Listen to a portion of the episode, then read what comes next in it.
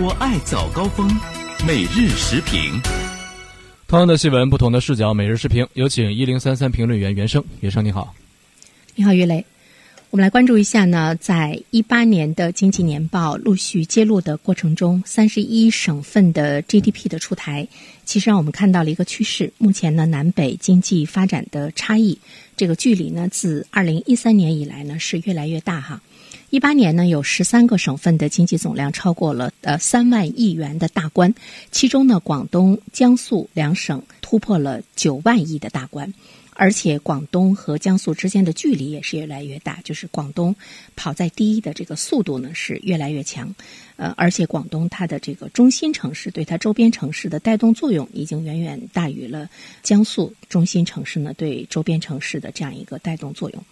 呃，同时呢，我们也会看到呢，位于第三的山东省，呃，已经呢快被位于第四的浙江呢超过了哈。整个的中国经济的结构、区域的发展格局正在发生一个重大的变化。这个重大的变化呢，是特别要值得我们关注的啊。以前呢，我们经常会说中国经济发展的东西差异啊，我们经常会说西部地区经济的这个发展令人堪忧，但现在呢，真正令人堪忧的是北方。南北差异的这个失衡，在未来的很长的一段时间中，会成为中国区域经济发展的重大的难题。那么，这个很长到底有多长？就像我们说，永远到底有多远？而且这种差距呢，在一三年以来呢，是进一步的拉大。为什么我们要特别提一下一三年这样的一个年份？因为在一三年的时候呢，习近平总书记首次提出了中国经济新常态的这样一个概念。呃，新常态中包括。结构的不断的升级，第三产业消费需求成为主体，包括呢从要素驱动、投资驱动转向创新驱动等等这些变化。那么南部地区，南方紧紧的抓住了这样的一些特点和变化，所以我们看到了它的这样的一种高速的发展。而北方呢，好像还没有呢转过弯来。所以一三年开始，南北的这种发展的经济格局就出现了呃特别大的呢这个变化。稍后呢，我们再来说。那么再看一下呢，这样的一个统计，其实有很多地方呢是值得这个堪忧哈。呃，我们先从城市的角度上来说，前一百强城市呢给列出来了，东北不占一个，就一个都没有。那么位于前四，就 GDP 前四个省份，广东、江苏、山东、浙江。一百个最强城市中，就占到了这个四十五个。呃，所以说我们会看到，在南北发展的这样的一个这个差异中，中心城市、核心比较强的城市，它的趋势凝聚力也是呢越来越呢比较集中。另外呢，在增速前十的省份中，除了位居第六的陕西之外，其他的全部是来自于南方。那么增速呢靠后的省份，来自于华北、东北、西北，南快北慢。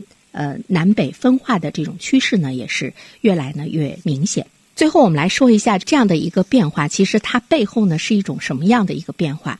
其实它背后呢是传统产业的改造的提升、数字产品、智能产品的生产、高新技术的这样一个发展、数字经济啊等等。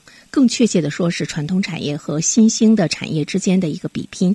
那么，我们北方，尤其是东北，我们现在还是以传统产业为主；南方的这种新经济、呃新兴产业的这个发展，已经呢是远远的把我们落在了这个后后面。我们就简单的说一下这个创新。我们都知道，新经济呢背后呢是需要创新，是它的这个数据直接呢从科技的研发支出经费的数据中，我们就可以呢看出，在九八年的时候，北方研发支出的经费是南方。的百分之一百二十二，就是我们是超过南方的。一二年呢下降为百分之七十三点八，我们只是南方的百分之七十三点八。一六年进一步下降了百分之六十四点一。一八年的数据我还没有看到，那应该呢是是更低。就是我们在研发投入这一方面是远远的呢低于这个南方。呃，在美国呢，我们注意到了二十世纪七十年代的时候，它的一些工业基地经历了重工业化时期的繁荣。之后呢，走向了衰落。呃，这样的一些地区出现了大量工厂的倒闭，到处是闲置的厂房和锈迹斑斑的设备。那么，美国的这些重工业地区被形象化的称为“铁锈地带”。那我们啊，希望在中国不要呢出现类似于这样的呢这个铁锈地带。那么，其中会包括我们怎么样？呃改革开放的意识更强，科技创新的能力呢应该更强。这样的话呢，才会减轻减弱呢这种区域化之间的呃这个差距，并且我们要看一下南北差距的。这种拉大的这个趋势，如果越来越强的话，那么人才的这样的一个流动，它背后所带来的创新的呃这样的一个发展，那么它会更进一步的加大区域以及呢城市之间的这样一个差距。今天看一下呢，日本和美国，它整个国家的 GDP 呢主要。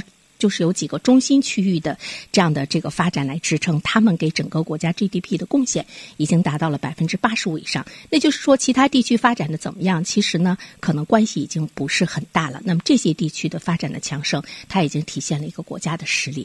那么我们希望呢，在呃中国呃这一方面的这样的一种集中的优势，不要呢一些地区呢被远远的呢被甩在了后面，或者呢是被抛弃。好了，嗯，好的，谢谢云生。